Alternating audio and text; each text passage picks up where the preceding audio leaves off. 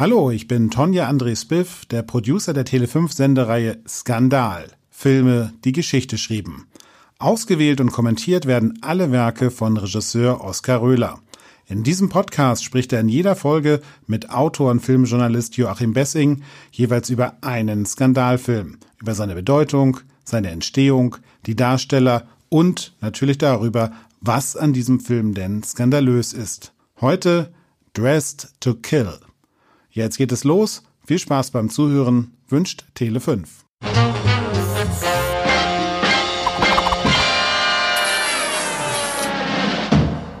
Ich, ich finde das so ähm, wunderbar, äh, diese, diese Erotik in dem Film, weil die im Grunde wahnsinnig unaufdringlich ist. Hm. Jeder mochte dieses, diese bourgeoise, äh, sagen wir mal, äh, Attitüde mit den Ohr, die Ohrringe, diese wahnsinnig tolle ähm, platinblonde Betonfrisur, mhm. die Hand, die Chanel-Handtasche, mhm. das Kostümchen, all die, diese ganzen Sachen.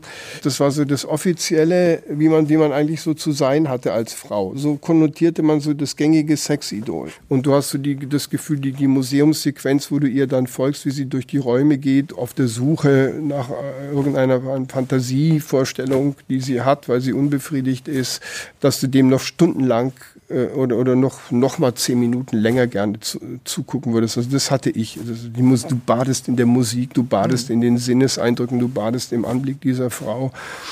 Dieser Flirt ist ja ideal. So stellt man sich das ja wirklich vor. Mhm. Ein Blick, äh, die beiden sind verbunden und dann spielen sie dieses Katz-und-Maus-Spiel äh, das dann sofort in dem, auf dem Rücksitz dieses Autos beginnt, in Leidenschaft explodiert, sobald sie so einen kleinen privaten Raum für sich haben. Ne? Im Grunde stalkt die Kamera ähm, 30 Minuten lang eine schöne Frau, mhm.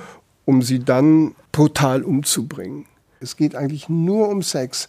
Frauen sind die Objekte, sind dann auch die Opfer, aber bevor sie getötet werden, sind sie irrelastiv, unglaublich provokativ, sexistisch. Das ist natürlich was, wo, wo, er, wo er damals mit diesem relativ eindimensionalen männlichen äh, Publikum natürlich perfekt spielen konnte. Du hattest zwei schöne Frauen, beide waren so zum Opfer des Mörders auserkoren, aber du wolltest erst mal sehen, was sie für einen tollen Hüftschwung haben, was sie für super Klamotten anhaben, wie sie nackt unter der Dusche Dusche aussehen, was sie für coole Sprüche raushauen können, um einen Mann anzumachen und so.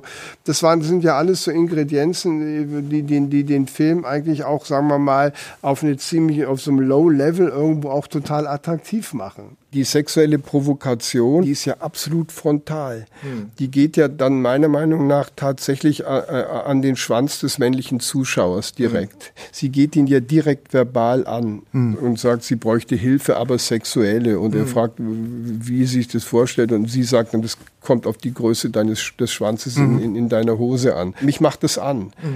Also genauso wie ihn das anmacht. Also ich finde, als Zuschauer kann ich perfekt nachvollziehen, dass er auch, auch gegen seinen Willen jetzt da einfach wirklich massiv angemacht wird. Mhm.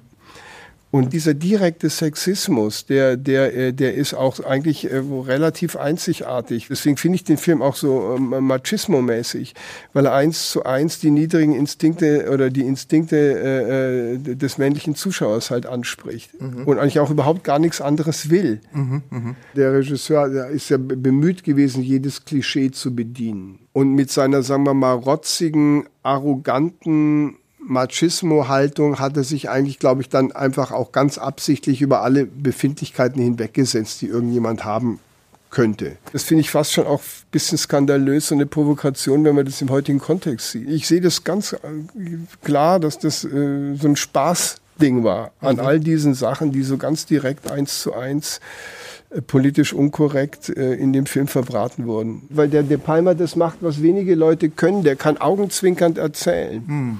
Also es ist ein Anmachfilm. Ich finde, es ist ein Film, wo er totalen Bock hat, die Leute anzumachen. Mit drastischen Szenen, mit brutalen Schockmomenten, die er, die er total ausreizt, mit so einer lang anhaltenden Spannung und so.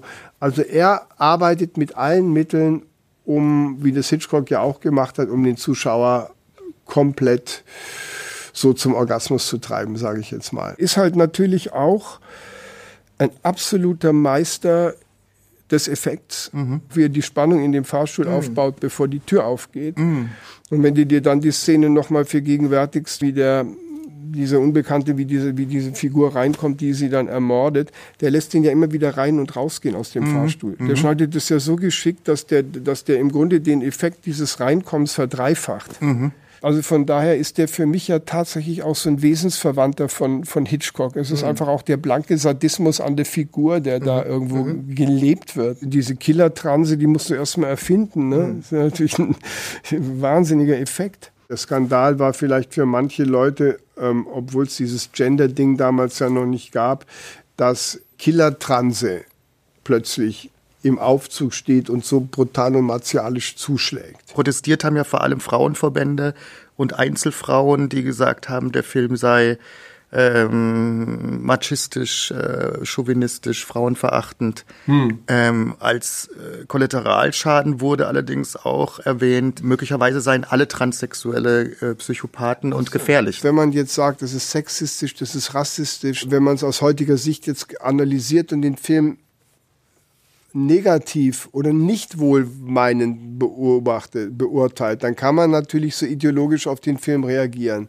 Aber ich finde, ähm, der Film ist eigentlich, weil er so unreflektiert ist und so unschuldig eigentlich letztlich ist und die Klischees so bedient, dadurch vielleicht äh, rehabilitiert sich der Film für mich selbst, weil er vielleicht so ein letztes Anschauungsbeispiel war, wie man auch Filme machen konnte, ohne dass man sich ständig selbst zensiert hat. Das, das war halt so das Letzte, was man so, wo man so dachte, wow, das hat er so rausgeknallt. Der alte Macho irgendwo und wollte halt einen geilen Film machen und hier, da haben wir den geilen Film. Und von daher akzeptiere ich den auch total. Jedes einzelne Ding ist unkorrekt. Mhm. Es gibt nichts, wo du sagen könntest, äh, äh, das, ist, das hat ein, ein, ein Inch Korrektheit und trotzdem ist es so ein geiler Film. Ja. Das finde ich so, so toll daran. Mhm. Das ist der Skandal, der eigentliche. dass, dieser, dass, dass du was Tolles machen kannst, ohne politisch korrekt zu sein. Ja. Das ist ja so ein, das darf man ja gar nicht mehr. Ja, das ist ja vollkommen ausgeschlossen, das ist ja verboten. Ich glaube eher, das ist nicht zu toppen. Mhm was der da gemacht hat. Das ist ein Meisterwerk, ist nicht ja? zu toppen. Ja, absolut.